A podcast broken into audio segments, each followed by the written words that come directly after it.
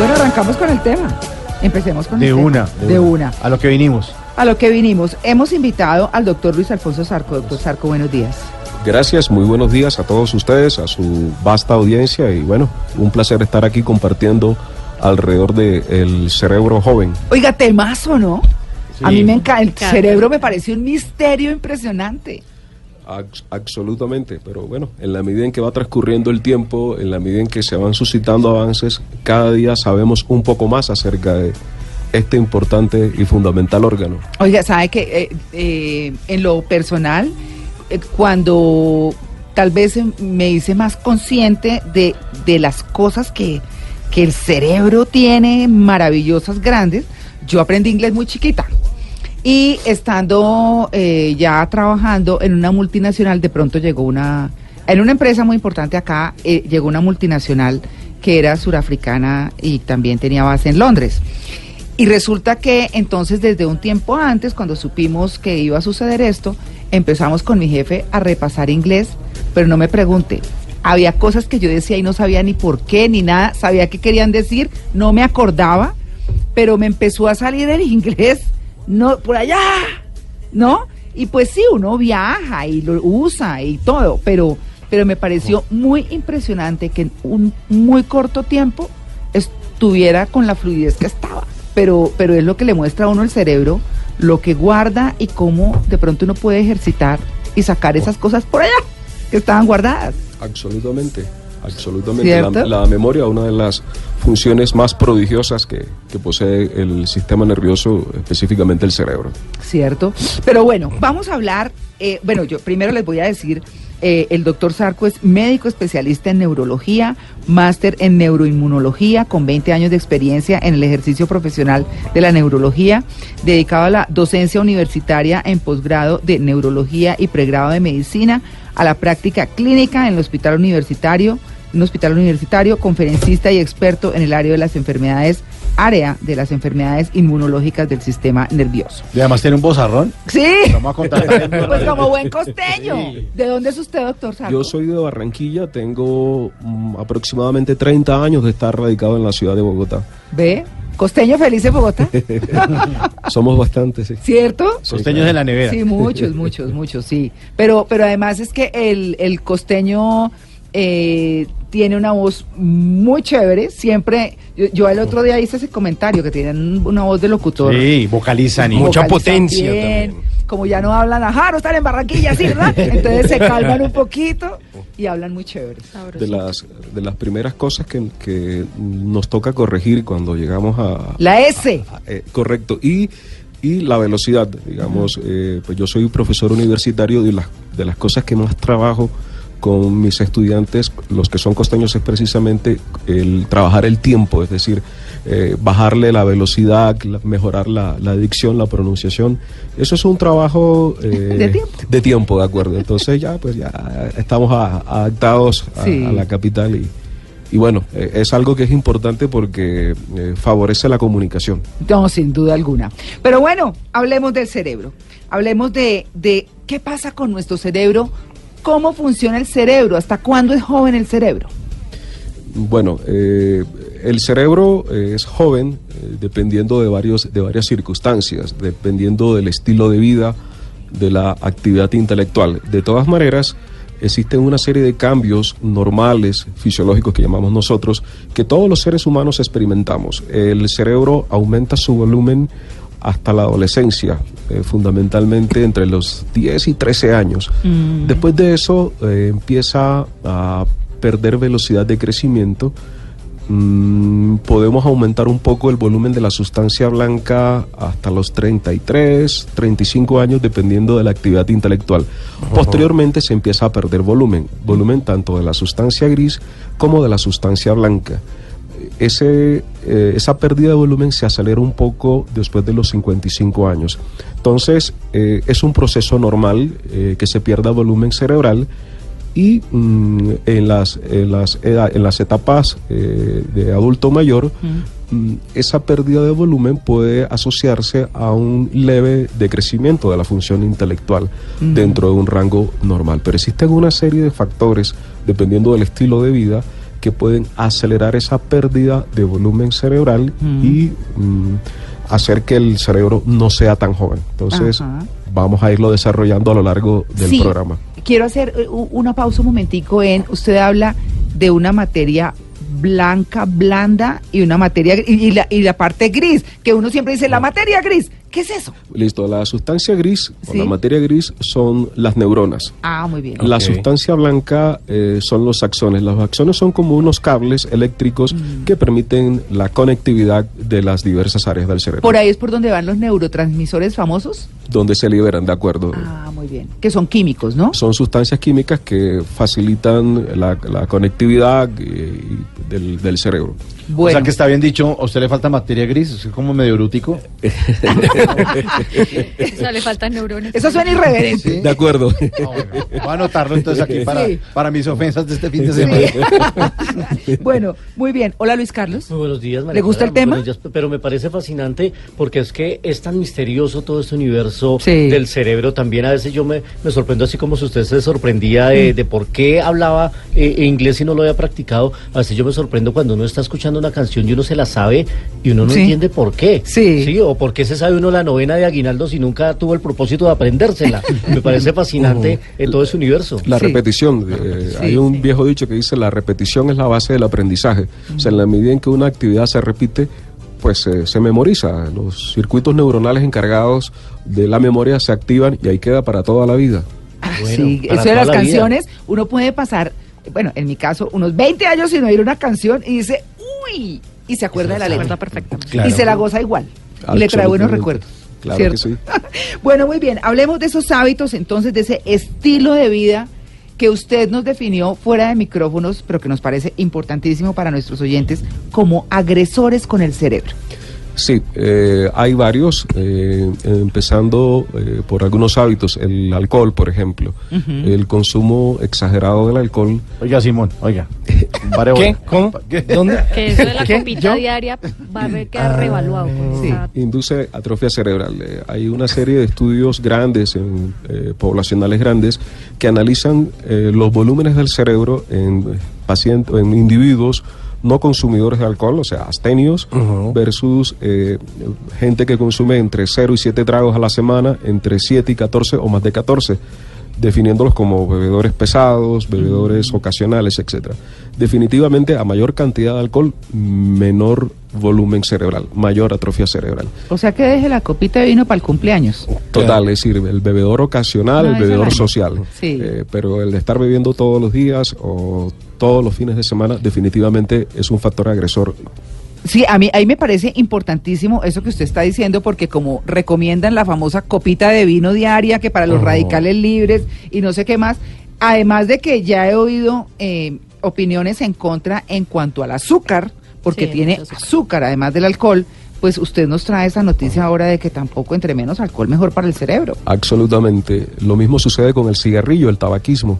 El cigarrillo genera tres eh, cosas importantes. En primera instancia, cambios epigenéticos, es decir, eh, puede alterar la forma como se expresa nuestro ADN Mm. y eso inducir enfermedades a las cuales el individuo puede que genéticamente no hubiera estado predispuesto, pero al cambiar la expresión del ADN se vuelve susceptible. Entonces, e- ese primer aspecto. Un segundo aspecto con el cigarrillo es que induce fenómenos inflamatorios. Es un agente proinflamatorio y la inflamación, cuando afecta a las células del sistema inmune eh, que están en el sistema nervioso, favorece la neurodegeneración, o sea, la degeneración del cerebro. Y por otra parte, induce aterosclerosis. Se empiezan a tapar los vasos sanguíneos, se tapan los vasos grandes, los vasos pequeños, se pueden producir microinfartos en el cerebro que pueden ser silentes, pasan desapercibidos, pero después de cierto tiempo en que se acumula un volumen importante de estos microinfartos, empieza el deterioro cognitivo. Uy. Entonces, el cigarrillo, otro enemigo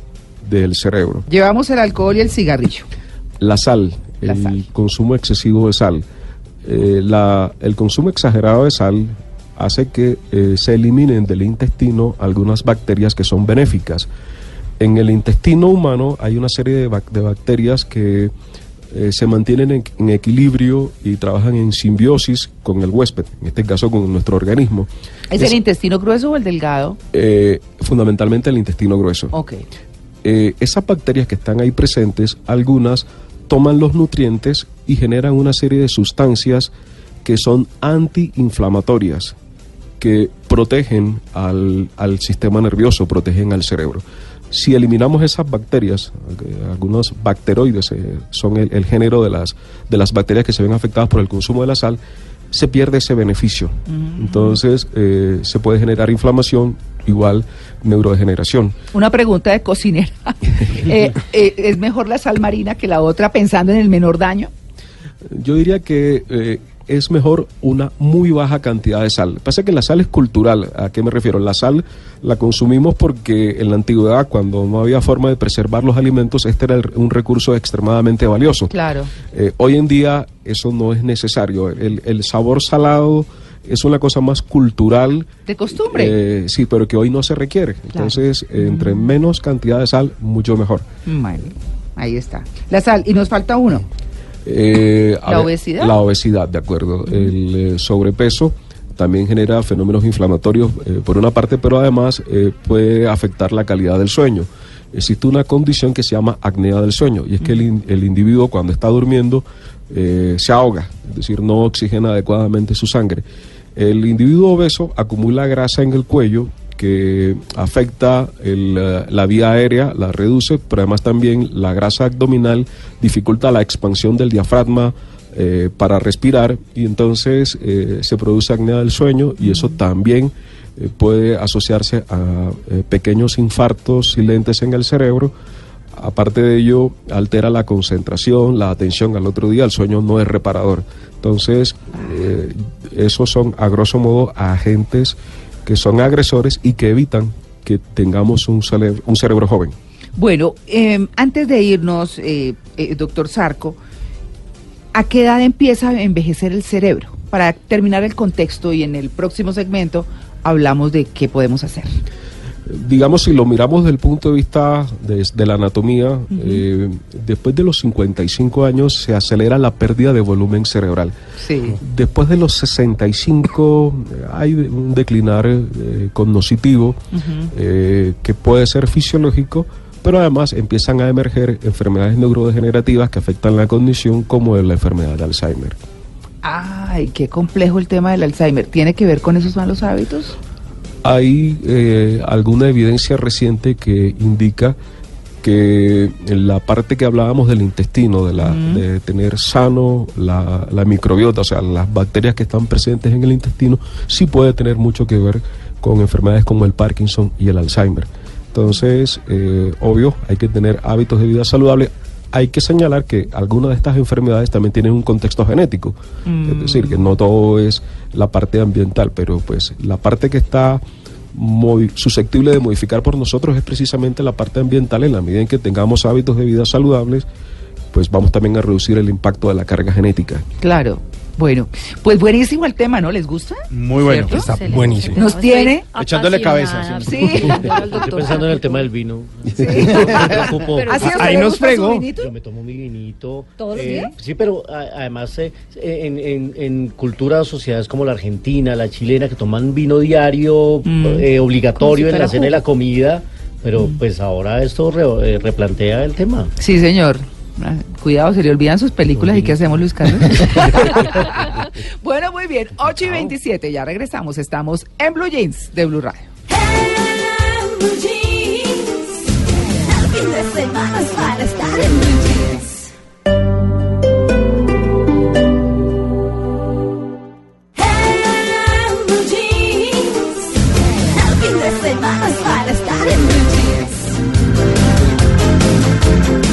y 50. Vamos a, ter- terminar este segmento con nuestro tema central que tiene que ver con mantener el cerebro joven, ¿cierto? Como qué debemos hacer y eh, pues estamos con el doctor Luis Alfonso, Zarco, que es médico especialista en neurología, con muchas, muchas eh, estudios y demás y ha querido acompañarnos hoy. Le agradecemos eh, haber venido, doctor Zarco. ¿Qué debemos hacer para mantener joven el cerebro? Varias cosas. En primera instancia, la dieta tiene un papel importante y está claramente demostrado los amplios beneficios de la dieta mediterránea. ¿Cómo es la dieta mediterránea para, para que nuestros oyentes eh, recuerden? La dieta mediterránea está basada en el consumo de aceite de oliva, de eh, frutos secos, eh, de muchos vegetales, eh, pescado, pescado de mar, pescados azules, que son pescados de aguas profundas. Mm, eh, tiene un muy bajo contenido de carnes rojas y no solamente son los nutrientes de que consta la dieta mediterránea, sino también un poco las técnicas de preparación de los alimentos. Ellos consumen eh, poca carne roja, eh, la dieta mediterránea implica poca carne roja, pero además cuando se consume carne roja se prepara en forma de guisos, estofados, no el asado tradicional que en Sudamérica eh, concebimos. O los fritos. O los fritos, de acuerdo. Entonces, eh, pues vuelvo y reitero, un alto consumo de frutas, de vegetales, frutos secos, nueces, eh, productos de mar.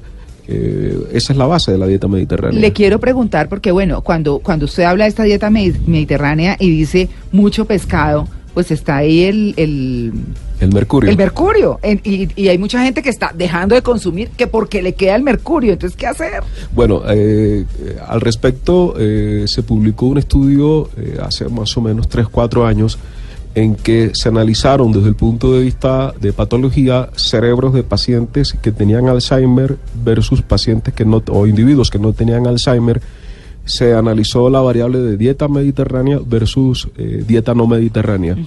Los individuos que llevaban a cabo la dieta mediterránea, si bien es cierto, tenían muchísima más concentración de mercurio que los que no llevaban la dieta mediterránea, pues tenían una menos eh, prevalencia de cambios eh, patológicos de Alzheimer. O sea, definitivamente sí es un factor protector para el desarrollo del Alzheimer. Eh, o sea, es favorable. Puede que se acumule eh, algo más de mercurio, pero no lo suficiente para inducir eh, patología cerebral. Eh, y fíjese que mm, después de Japón, en la actualidad, la mayor expectativa de vida la tiene justamente España.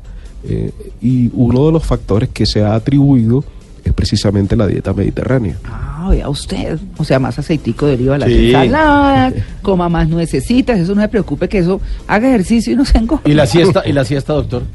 Eh, Los españoles echan su siesta. ¿no? Sí, el, el- lo que pasa es que la- la- el sueño de buena calidad también es importante para mantener el cerebro joven, un sueño reparador, eh, de buena calidad. Pero después eh, del almuercito, uno- unos 10 minuticos por ahí. 20 minuticos, sí, Es, es- es ideal. Lo que pasa es que en, en nuestra sociedad, por, por la manera como trabajamos, por las distancias, eh, la gran mayoría de la gente no va a almorzar a su casa y obviamente no tiene la posibilidad de hacer la siesta, pero de que es benéfica, es benéfica.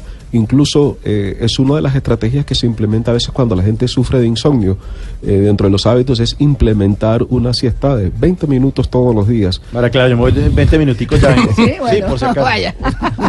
Hágale. Doctor Sarco, pero hablemos entonces también, porque ya hablamos de la dieta.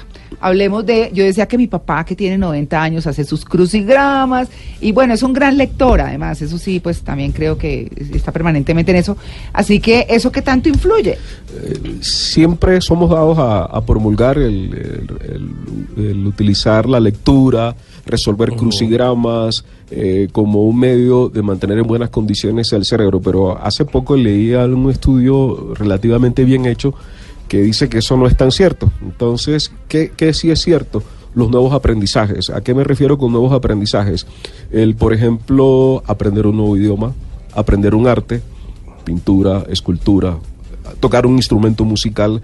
Es decir, a lo largo de la vida, aprender cosas que no se hayan desarrollado antes. Eso favorece el desarrollo de nuevas conexiones entre las neuronas, nuevas redes neuronales, fortalece el cerebro y sin duda ayuda a mantener el cerebro joven. Em, la- las herramientas tecnológicas actuales eh, son un valioso elemento en este sentido. Vemos que eh, sobre todo las personas mayores no son muy dadas a utilizar los teléfonos inteligentes y, y eso deberíamos estimularlo, a que sí lo utilicen porque sí pueden hacerlo y en la medida en que aprenden a utilizar estas herramientas se van construyendo nuevas redes neuronales, se va manteniendo el cerebro joven. Entonces nuevos aprendizajes ayudan bastante. Lo de los crucigramas, la lectura, pues sí, hay que tratar de tener un- una actividad intelectual intensa, pero eso no está tan, o sea, no- es tan cierto que, que va a prevenir el deterioro cognitivo. Bueno, eh, pero entonces el tema es ese de que el oro viejo no aprende a hablar, pa' eso afuera. es falso totalmente. Eso puro, es falso. puro estigma, pues. Mito. Mito, sí. Y es que nos volvemos perezosos también las nuevas tecnologías. Eh, yo estaba haciendo yo acá el ejercicio y yo me recuerdo los números de teléfono de la casa de mis amigos del bachillerato. Claro. En ese momento, si me los preguntan, lo sé. Pero si me preguntan el número celular de mi hijo, no me lo sé. Hmm. Porque ya simplemente Igual, yo lo busco acá, oprimo una foto y ya me marca. Y entonces se nos olvidó aprendernos los números telefónicos o las direcciones. Porque las la mismas tecnología tablas nos de multiplicar, perezosos. Luis Carlos. Claro. Yo eh, eh, hablábamos estos días con mis hermanos, jugábamos a la escala, yo les he contado, que es multiplicar una cifra desde 1 hasta 9 y luego devolverse a dividirla desde 9 y volver a 1. Y tiene que dar el mismo número con el que se empezó. Pero es un ejercicio espectacular de cálculo matemático. Y lo hacíamos a toda y nos fascinaba jugar escala. Yo no he visto que los muchachos jueguen hoy escala. No, no. Doctor, hablando precisamente de todos esos ejercicios, que hay de cierto que quienes somos diestros, escribir con la mano izquierda y hacer cosas con la mano izquierda desarrolla otro hemisferio del cerebro. ¿Eso sí es positivo? ¿Ayuda a ejercitar el cerebro o no? Digamos que todo lo que uno pueda aprender eh, es bueno, es decir, y, y esa pues es una habilidad de tipo eh, motor, eh, intentar ut- utilizar los dos los dos lados es algo que es que es favorable, que es deseable. Yo diría que por ejemplo al, al respecto aprovecho la, y porque hablaba yo de la actividad musical, el, el cerebro del músico Sí. implica el desarrollo de una serie de actividades en forma simultánea. El músico tiene que estar pendiente de la nota musical, de la altura, Del tiene que, del ritmo, por ejemplo, tiene que estar controlando el tiempo, tiene que estar escuchando el entorno, tiene que estarse escuchando a sí mismo, eh, desarrollar eh, los dos hemisferios al tiempo en múltiples tareas. Ah, Entonces, eso está chéverísimo. eh, eh, en la medida en que uno pueda hacer muchas cosas eh, que pueda desarrollar y, y no ponerse límites, pues obviamente lo que decía, se van a establecer circuitos, redes neuronales y mantenemos activo nuestro cerebro. Ese es el, el ejercicio que, que- que hay, que hay que hacer. Bueno, el tema está buenísimo. Ahí está. Hemos hablado de qué hace daño, alcohol, cigarrillos, sal, obesidad, para que lo tengan en cuenta. La alimentación, la mejor es la dieta mediterránea. Pero además hay cosas que podemos hacer como el ejercicio, ¿no? Y el ejercicio físico total El es, ejercicio físico. es importante, libera con el ejercicio eh, una sustancia que de- denominamos citoquinas. Hay citoquinas que favorecen la inflamación y otras que la controlan, citoquinas antiinflamatorias. Esas últimas, que son muy benéficas, se liberan con el ejercicio y eh, protegen al organismo del desarrollo de enfermedades. Entonces, absolutamente importante el ejercicio. Bueno, ya saben. Y pues eh, de todas maneras, seguir en sus actividades. Y acuérdense, nada de que el oro viejo no aprende a hablar. Aprendan cosas nuevas, mucho de idiomas, música. Y ser felices. Y ser felices, ¿cierto? Porque la ley, Disfrutar pues, todo. tomar todo como con más tranquilidad, ¿verdad? Por supuesto. Disfrutar todo lo que hacemos, la, la cotidianidad es fundamental para mantener un buen cerebro. Bueno, pues eh, doctor Luis Alfonso Zarco, muchas gracias por su atención con el Blue Jeans de Blue Radio. Un placer, gracias a ustedes por permitirme compartir esta hora maravillosa. Bueno, muy bien, muchas gracias. Nueve en punto, ya regresamos, estamos en Blue Jeans de Blue Radio.